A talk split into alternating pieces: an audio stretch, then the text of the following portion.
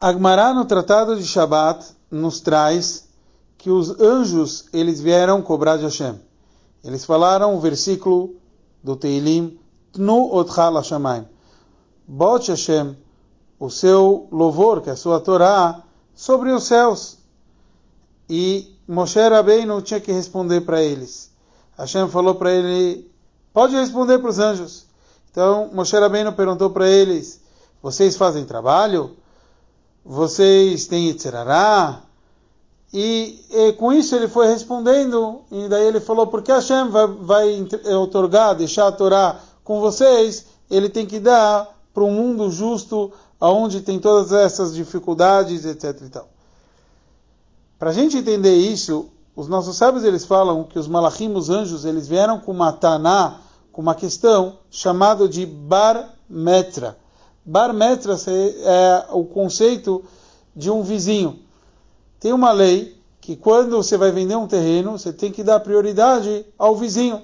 Em outras palavras, como os anjos estão nos céus, a Torá, vamos chamar assim, é vizinha deles. A primeira opção seria para os anjos. Então, por isso, a questionamento deles era muito forte. Mas então, cadê a resposta de Moshe Rabbeinu aos anjos que a gente não encontrou? Como ele respondeu essa questão do bar metra, da vizinhança? Então, muitos querem responder, que tem muitas respostas sobre isso. Moshe Rabbeinu ia falar que o, que o nosso povo aqui não foi vendido a Torá, foi dado. Quando é dado um terreno, você não precisa dar para o vizinho, você dá para quem você quer, quer dar. Também, o nosso povo é chamado de parente próximo de Hashem. Então é diferente. E assim por diante. Mas a gente não vê isso nas respostas de Moshe. Explicação para isso é que a Torá foi dada para o povo de Israel para que o povo de Israel faça uma morada para Hashem aqui embaixo.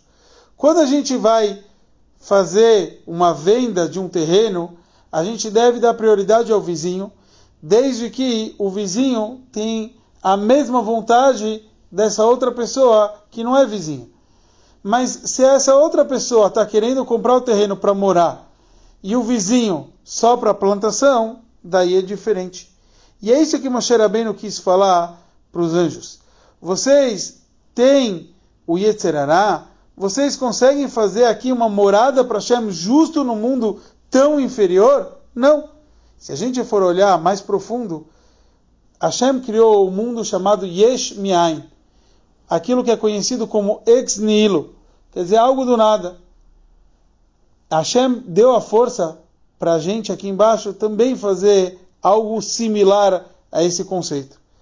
E a gente encontra isso nas palavras de Moshe. Ele perguntou: Vocês têm pai e mãe? O conceito de pai e mãe, os pais conseguem gerar uma nova existência. Então, essa é a força que Hashem otorgou para o ser humano para poder trabalhar e transformar esse mundo numa morada para Hashem aqui embaixo, que seja com a vinda de Mashiach em breve, se Deus quiser.